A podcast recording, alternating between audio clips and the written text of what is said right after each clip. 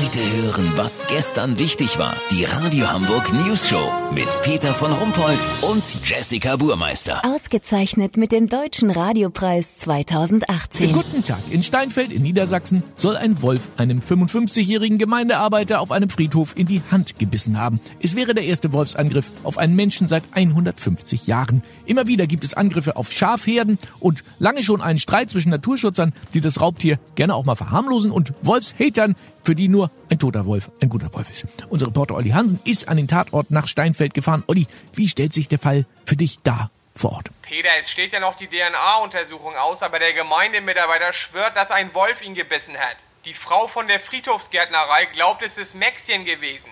Maxchen ist ein Eichhörnchen mit ADHS. Das macht gerne mal so einen Quatsch. Weißt wie ich mein? Ja, aber man verwechselt doch nicht ein Eichhörnchen mit einem Wolf. Die haben noch eine ganz andere Farbe. Naja, das Opfer soll für seine Arbeit nur seine Lesebrille auf der Nase gehabt haben, aber er meint, er würde das Tier wiedererkennen. Jetzt plant die Polizei eine Gegenüberstellung mit verschiedenen Hunden aus der Nachbarschaft, einer Wolfsertreppe und dem Eichhörnchen. Mal sehen, auf was er tippt. Und was sagen die Naturschützer? Peter, die Naturschützer beglückwünschen den Mann zu seinem tollen Naturerlebnis. Aufgrund der Leichte der Verletzung ist für sie völlig klar, dass der Wolf nur spielen wollte. Sie fordern hier seit langem, dass Menschen, die in Wald und Feld arbeiten, Wolfleckerlis wie ein halbes Schaf auf Toast dabei haben sollten, um zu signalisieren, wir Menschen beißen nicht. Und die Wolfshater? Ja, für die ist der Vorfall der beste Beweis dafür, dass gehandelt werden muss, bevor wir alle von den bösartigen Viechern ausgeweidet werden. Sie fordern Sprengfallen, leichte Artillerie und Flugabwehrraketen. Warum denn Flugabwehrraketen? Naja, sie glauben, dass die hinterhältigen Viecher auch nicht davor zurückschrecken, mal einen Gleitschirm zu klauen und damit über den Zaun zur Schafherde zu fliegen. Weißt, wie ich mein?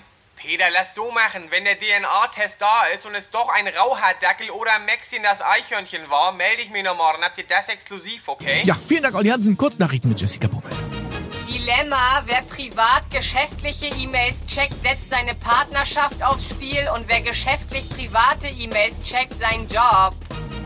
Neue U-Bahn-Linie 5, sie wird billiger. Wagen sollen im Innenraum nur lose mit Packpapier ausgeschlagen werden. Die Fahrgäste glotzen ja eh nur auf ihr Smartphone, das sagte Hochbahnsprecher Eike Gleisen. Hannover, die Cebit gibt auf. Grund, ja, dieses mit Computern hat sich einfach nicht durchgesetzt. Das Wetter. Das Wetter wurde Ihnen präsentiert von Weihnachtsmarkt bei der Schrottwichtelkirche. Nur saufen. Garantiert keine Duftkerzen, keine Weihnachtssterne und keine dämlichen Holzschnitzer. Jetzt neu, Schuss mit Schuss. Das war's von uns. Wir hören uns Montag wieder. Schönes Wochenende. Bleiben Sie doof. Wir sind's schon.